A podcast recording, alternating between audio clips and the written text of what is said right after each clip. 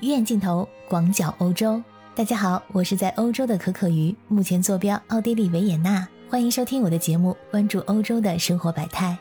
随着德国大选的临近呢，德国总理默克尔也即将退出政治舞台。自默克尔上任以来，中德关系经历了低谷、回暖、迅速发展等阶段。默克尔的对华政策也由带着所谓理想主义色彩的价值观外交，一步步转变，走向务实外交。他与中方高层频繁互动，前后共十二次来华访问，成为访华次数最多的西方国家领导人，为推动双边发展做出了巨大的贡献。在默克尔退出执政舞台之前，让我们一起来回顾他治下的德国对华关系。第一个阶段，二零零五年到二零零九年，价值观外交下的紧张关系。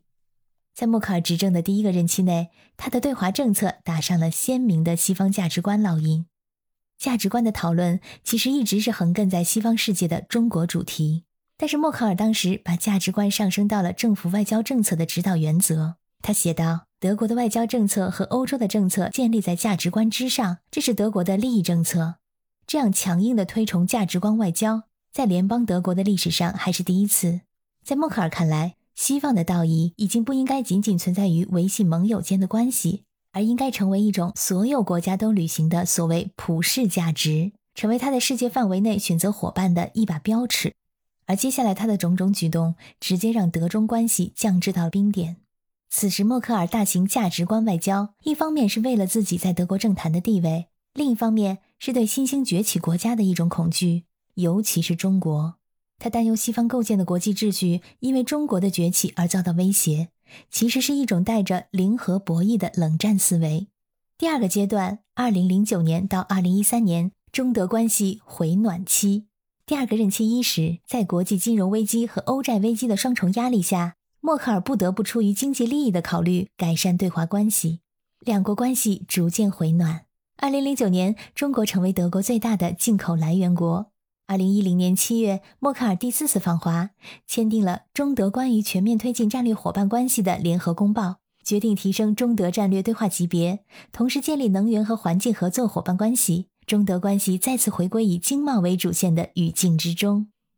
二零一一年，中德建立政府磋商机制，这是中国首次同外国政府建立此类机制。二零一一年六月二十七日至二十八日，第一届中德政府间磋商会议在柏林召开。默克尔和中方都希望通过定期展开政府间的磋商来加强双边经贸联系。此外，双方还将双边战略对话由副部长级升格为部长级。在二零一二年，默克尔两次访华，进一步促进中德战略伙伴关系发展，强调要与中国加强双边投资，在经济问题上与中国紧密合作。二零一三年，中德间又建立中德经济顾问委员会，为中德企业间的沟通合作搭建了平台。在默克尔的第二个任期内，经贸往来成为了双边关系的主旋律。默克尔的所谓充满理想主义色彩的价值观外交，已经向现实的利益屈服，中德关系的发展走向一条务实之路。但是，我们还应理性的认识到，这一阶段只是德国对华以商促变政策的回归，德国并未放弃用价值观改变中国的意图。第三个阶段是二零一三年到二零一七年，双边合作全面开花。在第三个任期内，默克尔继续保持了友好的对华关系，良好的经贸关系依然是中德关系的压舱石。在二零一四年三月，国家主席习近平访问德国，同默克尔就中德关系及共同关心的重大国际和地区问题深入交换意见，达成了重要的共识，决定将两国关系提升为全方位战略伙伴关系，为中德关系的发展进一步确定了方向。德国也成为唯一一个与中国建立全方位关系的欧洲国家。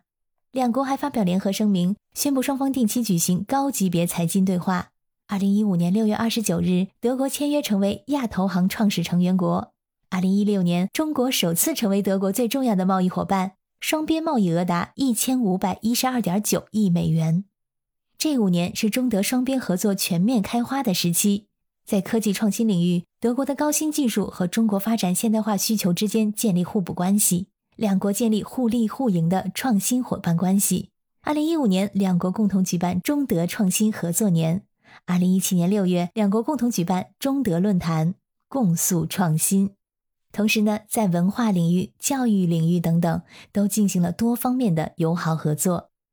第四个阶段是二零一七年到二零二一年，伙伴与对手未来何去何从？随着中国的崛起，经济实力的增强，德方意识到无法对中国实行以商促变，经贸的往来无法向东方大国输送德国的西方价值观。特别是在新冠疫情爆发、中美贸易争端等背景之下，受国内外多重因素影响，德国乃至欧盟的对华关系出现了新的动向。一方面，默克尔在中美贸易战中没有选边站队，而是一边维系跨大西洋联盟关系，一边维持和中国的经贸联系。从2016年以来，中国已经连续五年成为德国最大的贸易伙伴。默克尔也积极在德国任职欧盟轮值主席国时，推动完成中欧投资协定谈判，并将该协定视为重要的政治遗产。在疫情背景下，中德间继续保持了政府间的磋商会议。在二零二一年四月，双方在线上举行了第六届政府磋商会议。中德两国都愿意一起在新冠疫情这场人类浩劫中共同承担国际责任。另一方面，随着默克尔离任日期渐近，政坛影响力开始减弱，加之欧洲和德国在政治和安全领域对美依赖，德国国内右翼势力抬头，冷战思维回潮，主张对华强硬的声音时有出现。中欧、中德合则两利，对抗无助于问题的解决。只会损害双方利益。默克尔今年五月以视频形式出席德国联邦议院基民盟和基圣盟党团的一场会议时表示，德国完全希望中国这样一个体量庞大的国家能够取得好的发展，中国人民能够过上富足的生活，同时也希望中国能够继续紧密融入多边秩序。他表示，无论是应对气候变化、世贸组织改革，还是其他全球性问题，如果选择抛开中国或者与中国对着干。那么这些问题都不可能得到解决。他强调，在多边主义领域，中国所宣示的力争2030年前实现碳达峰、2060年前实现碳中和的目标是令人振奋的信号。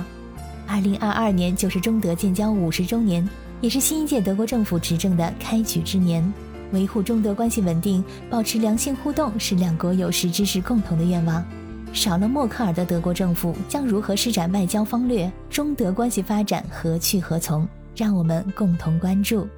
好，亲爱的小耳朵们，谢谢你们的收听，我们下次再见。